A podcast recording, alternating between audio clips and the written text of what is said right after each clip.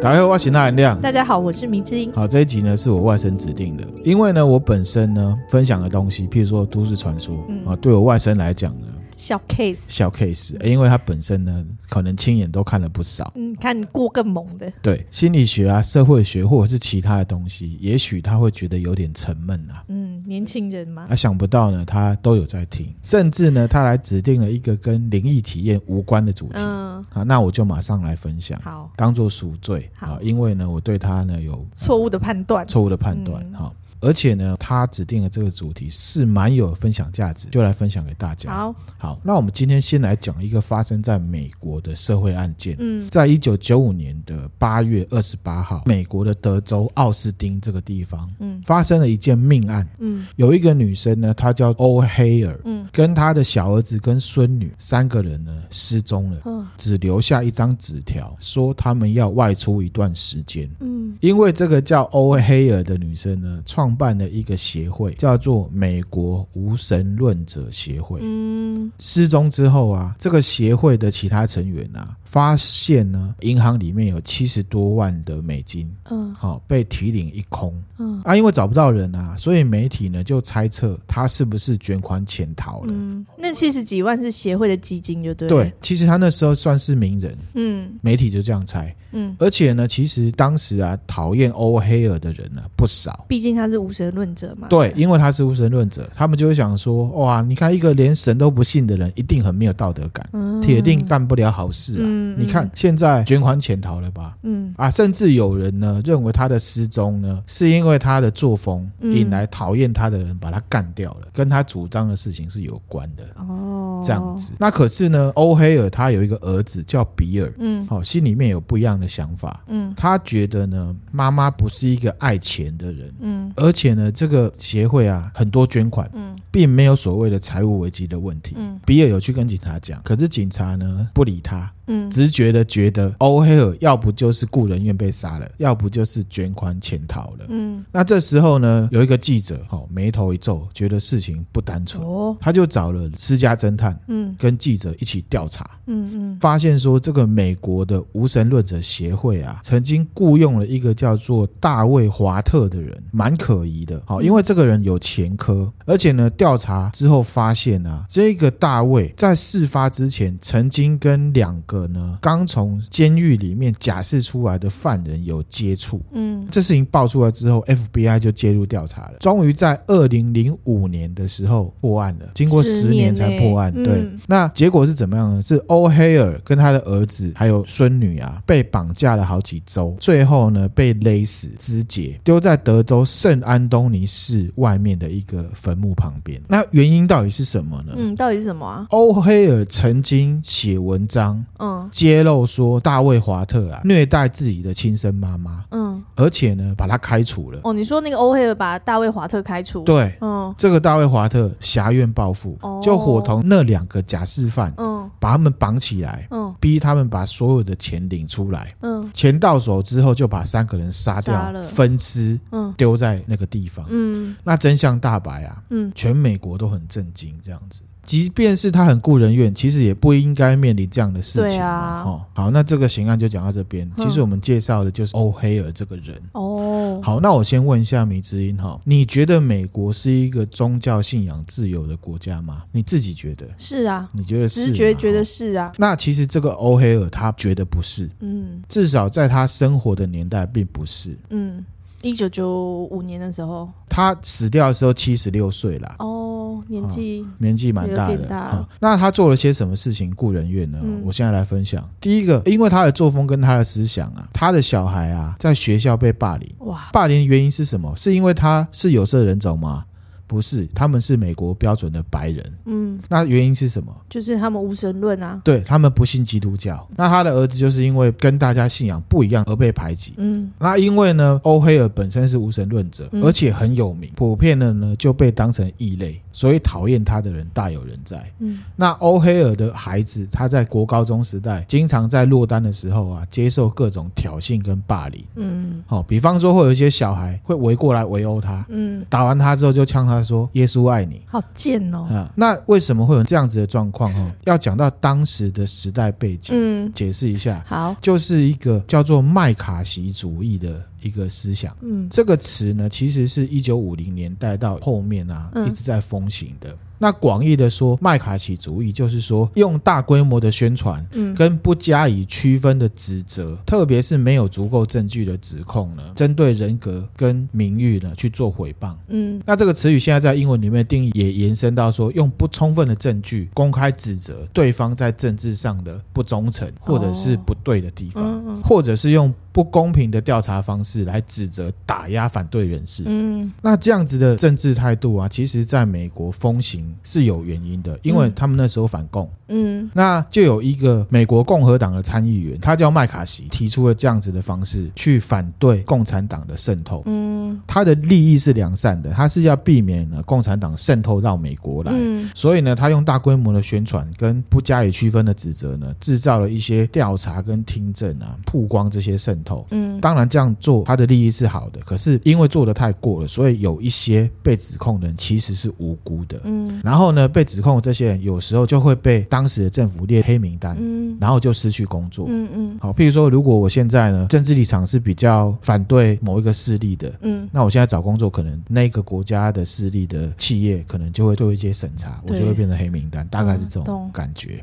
好、其实现在也是有一点点的、有一点啊呐、好，这样子的政治态度，在大家都遵守风行之后啊，整体的社会就会变得很保守。嗯那我觉得人就是这样子哈，一个利益良善或者是正确的一个出发点，好，即便是这样，人多了就会出事，嗯哈，对不对？因为对这个主义其实本来是反共为主的，嗯反共是不对嘛，因为他们就是很会用用渗透嘛，对不对？所以适度是正确的啦，嗯只是大部分的人都是不明就里。嗯所以知道其中核心的，永远都是那少数人。嗯所以在社会上，就会有一些人故意利用，或者是在无知的状况下呢，做出一些傻事去影响别人。嗯那这样子，整体的社会风气具体就会怎么样呢？推荐一部片给大家，嗯嗯叫做《好莱坞的黑名单》。哦这个是真人真事改编的电影，好，时代设定就是一九五零到一九六零年代，嗯就是在讲麦卡锡主义之下一些受害者。这部片呢是 Brian Cranston 演的，就是《Breaking Bad》的那个男主角。哦，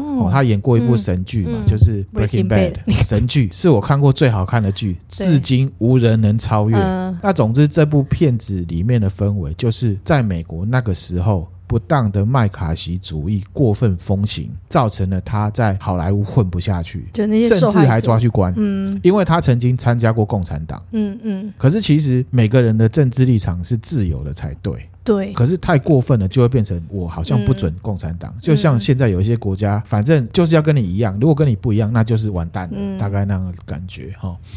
好，那这样子的麦卡锡主义啊，不只是在政治上，也扩散到其他的层面去了。嗯比方说宗教信仰，哦这样子的时代背景下呢，欧黑尔就是一个相对于其他民众呢，是一个很有想法的女性。嗯好，因为她坚持自己的想法，嗯嗯那欧黑尔他出生在一九一九年三月十四号，有钱人家，学历很高，法学、哲学双博士，好强哎、哦算是人生胜利组哦。嗯嗯如果呢，他乖乖的，照理说会是大家羡慕的对象。对可是呢，欧黑尔啊，书读的越多，就越发现宗教的荒谬。哦好、我认为他指的应该是宗教世俗化之后的荒谬啊，对啦就像我们分享汉传佛教那一集一样啊。嗯嗯之后我们会更新出去，大家适合以听。所以呢，他就是一个无神论者。嗯他除了是一个无神论者之外呢，接受访问的时候，他用三个字来形容自己：嗯第一个，女性主义者；第二个，无神论者；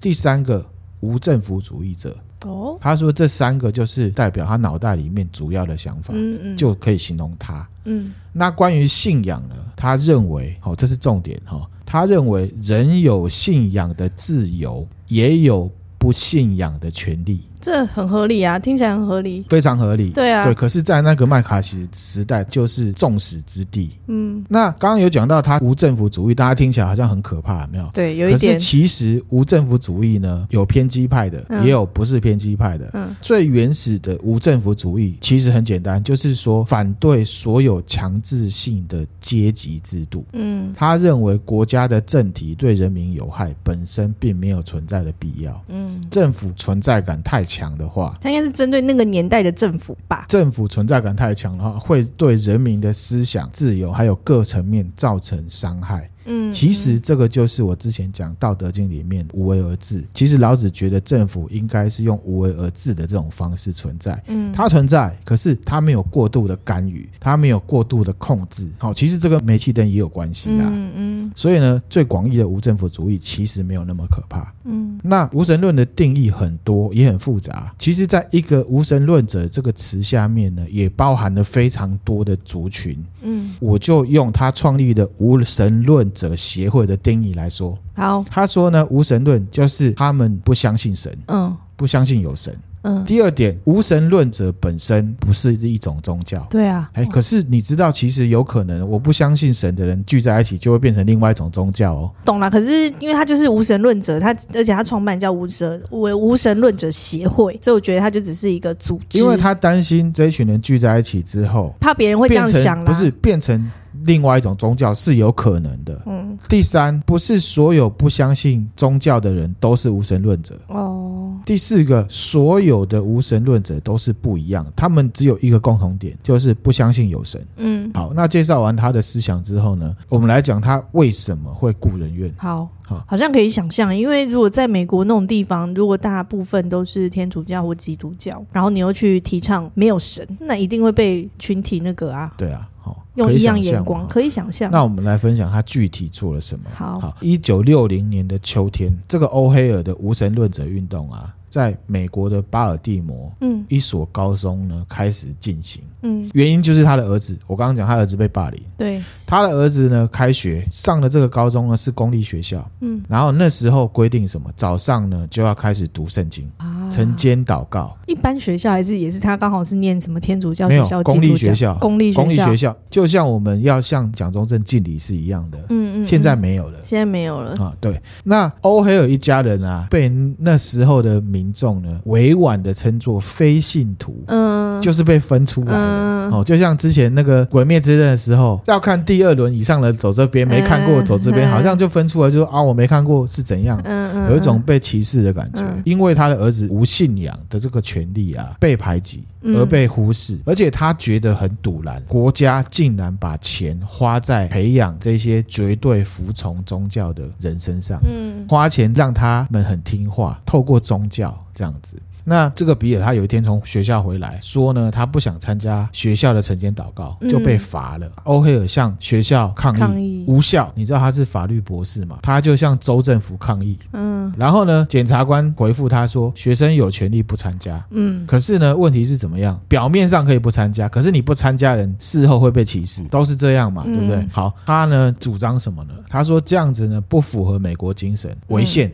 所以呢，他向巴尔的摩市政府呢交了请愿书，这妈妈真的很猛，嘿，禁止公立学校进行祈圣祷经跟读圣经。嗯都被驳回，他火大了。一九六零年呢，十二月七号，他把所有巴尔的摩的公立学校都告上法院。塞，他说啊好，杀哦，违宪。他说学校不应该在早上呢搞这种集体祷告，嗯这是违宪的，因为学生有不信宗教的自由。就像我刚讲的对，你有宗教自由，可是你也有不信的自由。官司一路打打打打打，打到最高法院。嗯一九六三年，就三年后了。嗯，最高法院以八票对一票判决欧黑尔胜诉。赢了。从那时候开始，美国所有的公立学校都不可以读圣经，强制祷告跟强制你读圣经，嗯因为这是违宪行为，很屌哦、很屌哎、全美国都是对现在都这样子 的。好，其实这个很合理，对不对？可是呢，民众不这么觉得，嗯就是因为民众会觉得我信教很正常，你不信教才你不正常。嗯，嗯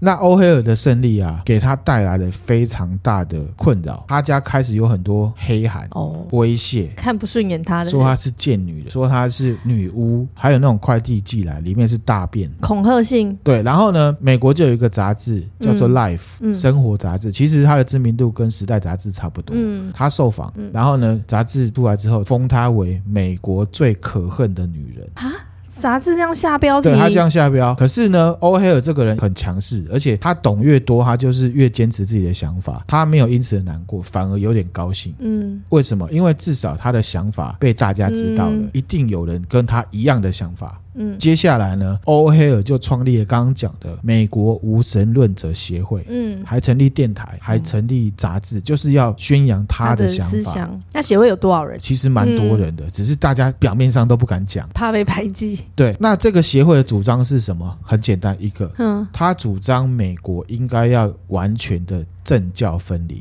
嗯，其实表面上说政教分离，可是其实上并没有。其实民主国家很少，可是以美国来讲，其实它私底下并不是政教分离的。这就是可以理解为什么就是某个国家他很怕宗教力量太强大因为其实宗教是可以被拿来控制人的，控制人的，我觉得实际上是这样啦。然后他呢思想很独立，言辞也很犀利，你可以说他嘴很贱。嘴很秋，但是我认为那是当时现代社会的一种反动，嗯他想要透过这种比较夸张、比较缺德的作风说法，让大家知道有这个想法，而且这想法是有人赞成的。哎、他很聪明，因为他用这种比较激烈的手法，其实大家就会特别注意，然后对特别去听他讲什么。因为如果你太温和，没有人要听啊，是你不是？赞成的嘛，对不对？怎么了吗？你觉得他这样不错嘛，你是不是又挖洞给我？我跳？他曾经发言说什么呢？什么？他说呢，可怜的修女啊，每天呢躺在床上啊，幻想啊，基督啊会在晚上现身，拿走他们的处女膜。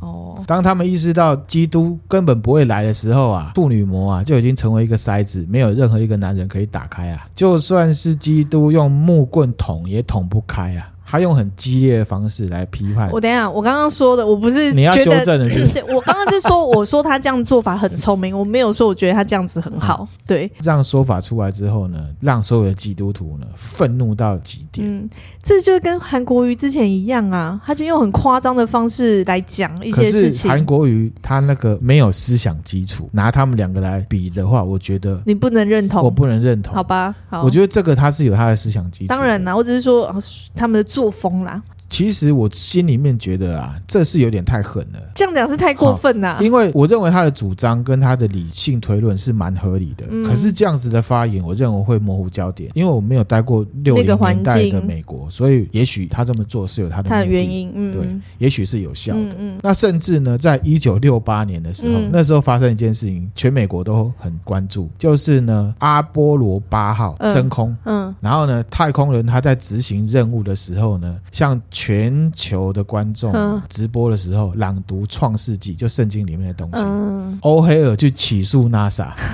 他去告 NASA，要求他真的很猛哎、他要求禁止这样子的活动，嗯因为你这是在传教。嗯，然后呢，虽然他的起诉被驳回，可是从那一次之后，NASA 之后所有的活动太空人科学或者是宇宙上面任何的研究，对外公开活动就没有进行任何宗教活动，嗯嗯嗯，好所以强哦，他真的有影响力耶、很，猛，对不对？对啊，啊，那刚刚有讲嘛，他其实就接受很多死亡威胁，有人快递大便给他，嘿，说他是恶魔，说他是嗯贱人，总之就是各种霸凌，而且连他的小孩都是。那从他这样的想法呢，提出告诉，然后呢，甚至成立协会，这些行为啊，到他死前都没有停止过，前前后后进行了三十年。嗯嗯而且我们也要知道，其实他的死亡是其他的原因，并不是因为他的思想跟他的行为。对好，确实，好、所以我们这边要讲，每个人都不应该因为自己的想法而死，或者是因为自己的想法而感到羞耻。嗯嗯重点是你要有自己的想法，嗯，你要坚持自己的想法。你在思考完，完全相信自己的想法是对的时候，就要坚持自己的想法。嗯，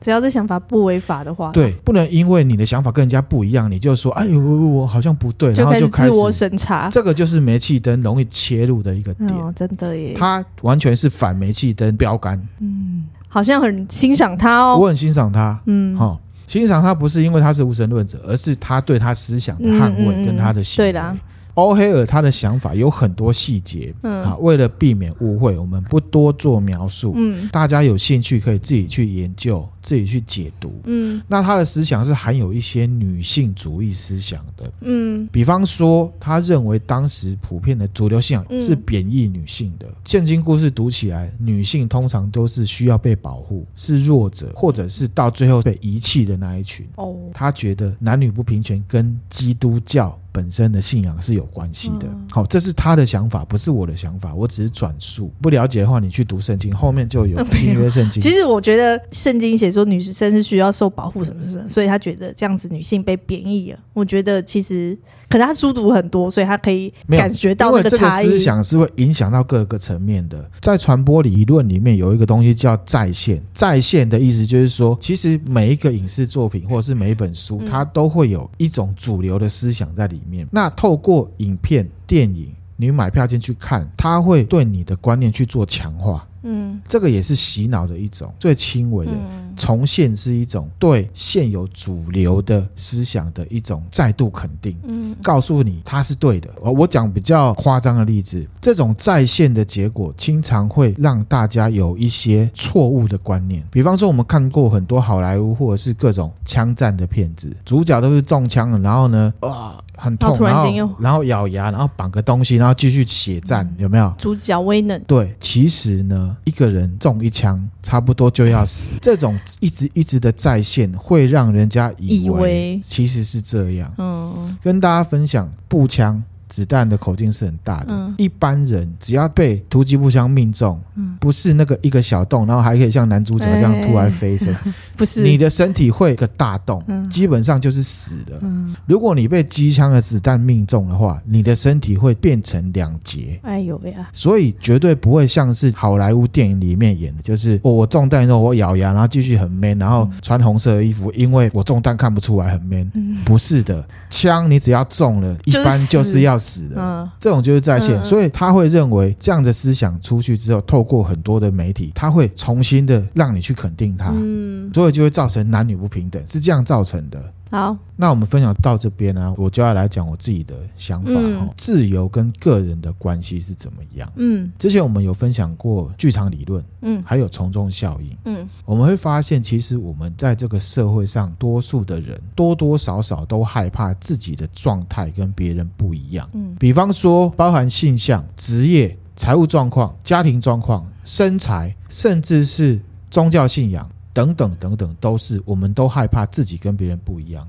一群人出去，通常会有一个比较主流强势的人来定义什么才是正常，不论那是不是主动的。譬如说，我们现在会觉得哦，正妹就是要身材要很流线 slim body 啊，一群正妹出去，然后如果你是最胖的那个，你就是丑妹啊你，就会自我定义那是丑妹的， 那个就是你自己。对，你的健身行为、你的瘦身活动，照理说应该是要你觉得这个是对你好的，你才去做，是不对是？你不喜欢这个状态去做，不要是因为大家都是这样，我想要在大家面前比较好，所以我才这样去做。嗯嗯嗯，心态啦，吼，对，那是不一样的。好，那回到刚刚讲了哈，就是因为这样子呢，大家会想要跟大家一样，嗯因为呢，表现出那个样子跟状态会是安全的，至少安全我会觉得我是这群人里面的一份子。我觉得你讲到重点是安全感的问题。对，可是其实那些安全感呢，就像一道墙，是你自己把它盖起来的。嗯嗯像欧黑尔的例子，嗯我不需要墙，嗯我不需要自己建一道墙来防御别人。嗯你要来你就冲着我来，我够坚强，我自己的想法都是我自己想过，我自己确定是我自己觉得是对的。这让我想到说，那个，因为像如果你举这个讲说，每个人嗯害怕跟别人不一样，想要跟别人一样，是因为需要安全感，嗯，等于他的安全感是必须借由。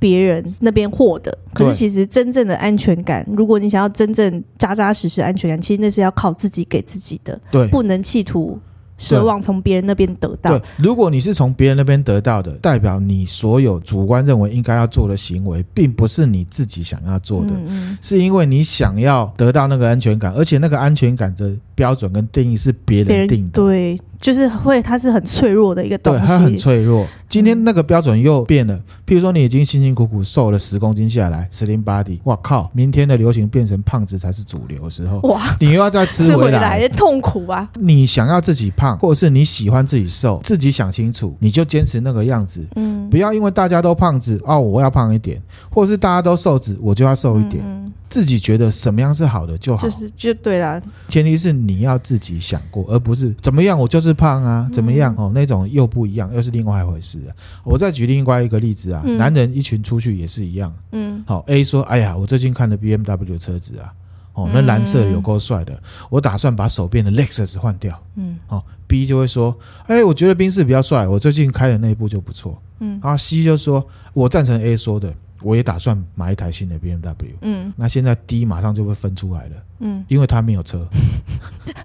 觉得自己矮人一矮人一截。截，啊，那这个 D 是不是真的没钱？其实也不见得，他也许只是觉得自己不需要车子。哦嗯，好、比如说米之音的同事有一个对啊，就是这样子。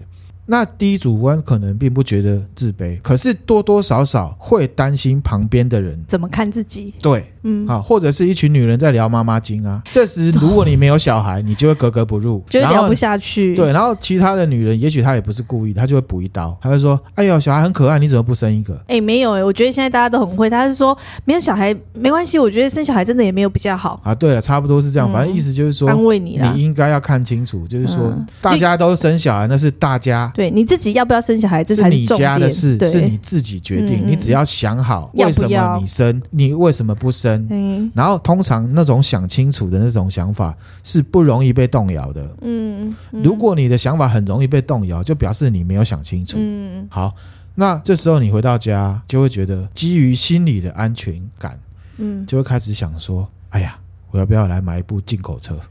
好，或者是女生就会想说，哎呀，我要不要也来生一个？嗯好，这些想法就是很脆弱的安全感，嗯很脆弱的自己想要筑一道墙。嗯你应该要把这件事情认知为我就是墙，嗯，我的想法就是这样。嗯嗯那当然，这种在非理性的状况之下，这是一种自我保护机制的。嗯可是过度的话，就会对你有负面的影响。嗯嗯，那其实就是社会化的影响，会压制到你的思想自由。那为什么你会被压制到？因为你没有想清楚你的思考到底是什么。嗯所以呢，这边的重点是，千万不要因为非理性的过度自我保护，而让你自由的心灵被压缩了。嗯因为呢，以人类学的角度来看，其实人多多少少会依照一些约定俗成的价值体系和架构，去符合那些比较主流强势的价值观。嗯然后呢，把它配在天平的两端，哈、哦嗯，大概了解那个意思了，哈、嗯我们回到欧黑尔的事情上面，其实美国的无神论者啊，占了百分之二十五，就是四分之一，哦，有这可么是多呀？只有百分之四的人